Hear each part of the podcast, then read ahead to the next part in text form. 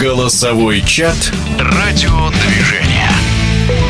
Во многих городах и странах болеют за московское торпедо. Команда вернулась в премьер-лигу, но адаптация проходит с трудом. Футбольные болельщики торпедовские переживают. В команде произошли изменения как в руководстве, так и в тренерском штабе. Комментарий футбольного эксперта Александра Ухова. Мы все прекрасно понимаем, что нынешний футбол – это не только игроки и тренеры, а инфраструктура клуба.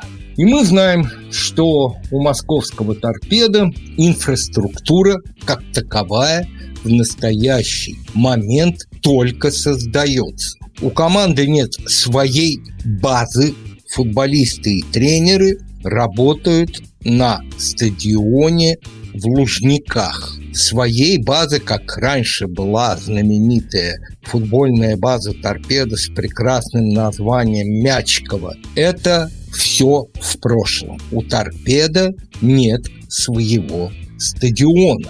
И без этих двух составляющих уже идет большой прибольшой минус в построении игры. Если взять бюджет московского торпеда, он, кстати, один из самых низких. Ну, если правильнее сказать, бюджет торпеда на 15 месте среди всех клубов премьер-лиги. На 16-м факел. Только у факела свой стадион, у факела есть местные льготы и так далее и тому подобное. У торпеда бюджет меньше, чем бюджет, ну возьмем того же хотя бы ЦСКА, почти в пять раз. Или возьмем Краснодар, который, ну, на восьмом месте. В четыре раза бюджет торпеды уступает. А по комплексным всем показателям бюджет торпеды и меньше, чем у факела. Если взять стоимость игроков, ну давайте возьмем лидер «Зенит» наш,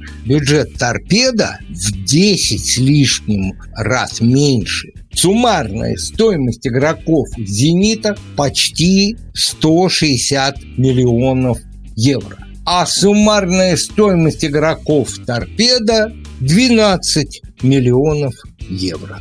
Вот вам и ответ. Если вас интересует зарплата торпедовских футболистов, ну, возьмем, предположим, соседей, динамовцев, которые в Москве. Так вот, зарплаты торпедовских футболистов, не буду суммы озвучивать, в чужой карман не смотрят, но скажу во сколько раз меньше. Приблизительно в 3 пять раз. А есть и побольше. Поэтому о чем же мы тут можем говорить? Российский футбол сейчас это финансовый продукт, который не очень много зарабатывает. Понимаете? Если бы российские футбольные клубы, как в английской премьер-лиге, могли от прав телевизионных, радийных, интернет и так далее получать столько, сколько в АПЛ, который самая богатая лига в мире – и если ты играешь в этой лиге, ты уже отбил все свои затраты на сезон. Я не говорю про стоимость игроков. Вот этот э, разговор о формировании команды во многом зависит от того, какие финансы есть. Вот какие финансы были у торпеда, такие игроки и есть. И практически все они пришли в команду свободными агентами. У торпеда нет стадиона, нет базы, торпеда арендует стадионы и так далее и тому подобное. И поэтому говорить о том, что в торпедо придут игроки уровня, которые приходят даже в Урал или даже приходят в Нижний Новгород, не приходится. Конечно, ярких футболистов в торпедо, которые могли бы играть на уровне топ-клубов России, пусть это как не звучит обидно для торпедовских футболистов, сейчас в команде практически нет. И здесь еще вот о чем обязательно надо сказать. Да, в торпедо сейчас произошли большие изменения. На моей памяти такого в истории российского футбола не было, чтобы уходили сразу президент клуба, спортивный директор и главный тренер вместе со всей своей командой. Но надо отдать должное, что и ушедший президент Маслов, и спортивный директор Ляпин, и главный тренер Бородюк сделали практически невозможное. Даже ФНЛ «Торпеда» не было самым богатым клубом. Они входили в пятерку, шестерку, и они заняли первое место и вышли в премьер-лигу.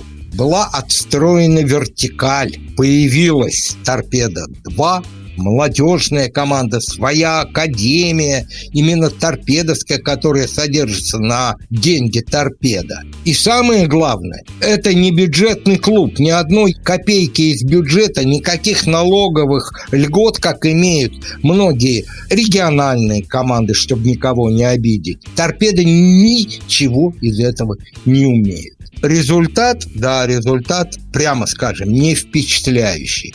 В настоящий момент я считаю, что в связи с тем, что покинули два руководителя торпеда Маслов и Ляпин клуб, то Геркус это вполне оптимальная фигура. Кстати, Геркус это один из столпов в менеджменте российского футбола. Надо отдать должное. Всплеск локомотива был именно при Герпесе.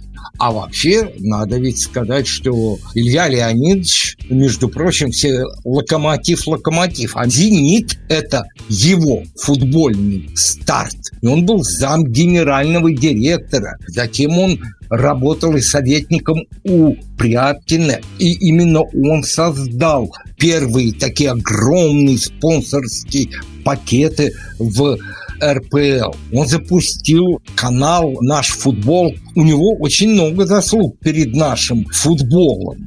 Что касается Квардаева, тут необходимо сказать о том, что Квардаев буквально за два ну, даже меньше, чем за два. За месяц собрал команду «Торпеда-2», и сейчас эта команда показывает, да, она играет, теперь это называется вторая лига, показывает самый грамотный футбол. Возможно, там нет суперзвезд, мы надеемся, что они вырастут, но эта команда идет в лидерах еще как, обыгрывая многих из тех, кого мы называем лидерами второй лиги именно в этой зоне.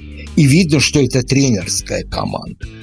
Контракт, да, контракт заключен до конца нынешнего отрезка, то есть до зимнего периода, и этот контракт может быть пролонгирован в зависимости от результатов. И вот еще что надо ответить. Спортивным директором станет Георгий Минжинский. Это 23-летний молодой человек, который уже два с лишним года работает в торпеде. И вот что здесь надо отметить. Он работал в селекционной службе, потом стал руководителем торпеда-2, и вот вместе с Квардаевым они создали вот эту команду, которая радует глаз своей игрой торпедовских болельщиков и вообще всех, кто любит футбол. Посмотрите сейчас, это возможно спокойно в интернете найти те матчи транслируются. После игры с Химками и перед игрой с Оренбургом мы говорили э, с председателем Совета ветеранов торпедов Числа Палчем Жендаревым, и я ему сказал, ты посмотри, как вторая команда играет. Это же чисто тренерская команда. Вот прямо у нее есть такие элементы игры, которые неплохо бы внедрить и в нашу главную команду. Это, конечно, говорилось с некоторой болью, потому что проиграли тогда Химкам. И я в полушутку сказал, говорю, ну вот если вдруг Бородюка снимут, Квардаев может быть одним из тех, кто возглавит команду. И вот, знаете, как в воду глядел. В нашем эфире был первый вице-президент Федерации спортивных журналистов России Александр Пухов. Голосовой чат «Радио 2».